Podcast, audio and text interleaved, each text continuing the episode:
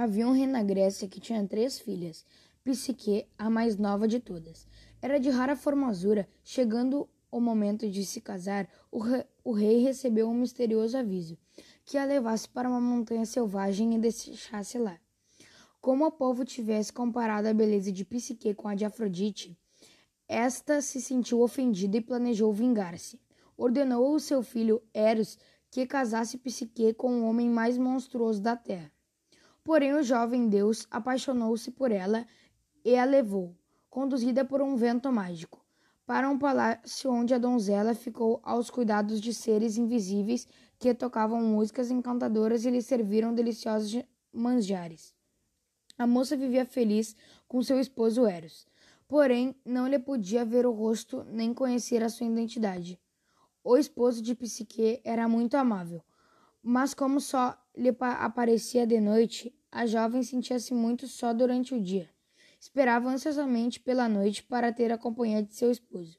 Certo dia, as irmãs invejosas de Psique foram visitá-la, e vendo que a moça não podia ver o rosto do marido, envenenaram-lhe o espírito, fazendo com que ela, descumprindo a promessa que fizeram ao amado, lhe esplance o rosto durante a noite. Enquanto ele dormia, ficou tão encantada com a beleza do homem ao seu lado que lhe deixou pigar uma gota de azeite quente da lamparina em seu rosto. Despertando, magoado, Eros abandonou Psique. Mas na manhã seguinte ela se dispôs ao seguir.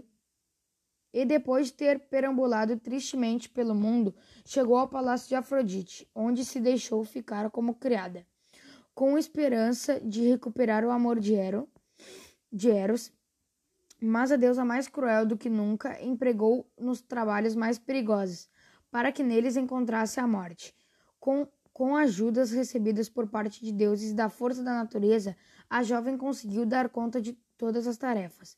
Então Afrodite enviou até o reino de, Ra de Hades, de Hades para pedir à rainha Perséfone os seus segredos de beleza.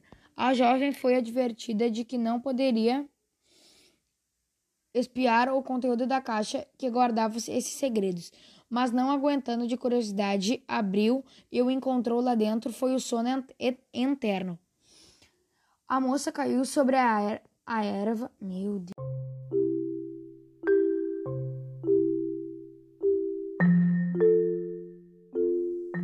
Havia um rei na Grécia que tinha três filhas, Psique a mais nova de todas. Era de rara formosura. Chegando o momento de se casar, o rei recebeu um misterioso aviso, que a levasse para uma montanha selvagem e deixasse lá.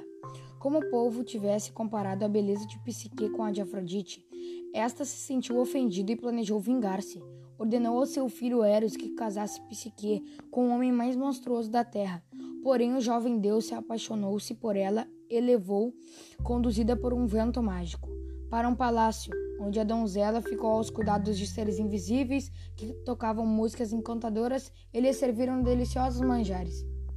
A moça vivia feliz com seu esposo, Eros, porém não lhe podia ver o rosto nem conhecer a sua identidade. O esposo de Psique era muito amável, mas como só lhe aparecia à noite, a jovem sentia-se muito, muito só durante o dia. Esperava ansiosamente pela noite para ter companhia de seu esposo. Certo dia, as irmãs invejosas de Psique foram visitá-la e, vendo que a moça não podia ver o rosto do marido, envenenaram-lhe o espírito, fazendo com que ela descumprisse que ela descumprisse a promessa que fizera ao amado. Lhe espiasse o rosto durante a noite. Enquanto ele dormia, ficou tão encantada com a beleza do homem ao seu lado, lhe deixou pigar uma gota de azeite quente da, da lamparina em seu rosto, despertando. Magoado, Eras abandonou Psique, mas na manhã seguinte ela se dispôs ao segui-lo. Depois de ter perambulado tristemente pelo mundo, chegou ao palácio de Afrodite, onde se deixou ficar como criada, com a esperança de recuperar o amor de Eros. Mas a deusa mais cruel do que nunca empregou-a nos trabalhos mais perigosos, para que neles encontrassem a morte. Com ajudas recebidas por parte de deuses e de força da natureza, a jovem conseguiu dar conta de, de todas as tarefas. Então Afrodite enviou-te até o reino de Hades para pedir à rainha Perséfone os segredos da beleza. A jovem foi advertida que não poderia espiar o conteúdo da caixa que guardava esses segredos, mas não aguentando de curiosidade, abriu e o encontrou lá dentro foi o sono eterno. A moça caiu sobre a erva, mas Eros, que tinha seguindo, foi em, foi em seu auxílio e recebendo a ajuda de seu pai. Zeus fez voltar a vida de jovem, depois tomou aos braços e batendo as asas, levou para seu palácio encantado onde viveram felizes para sempre.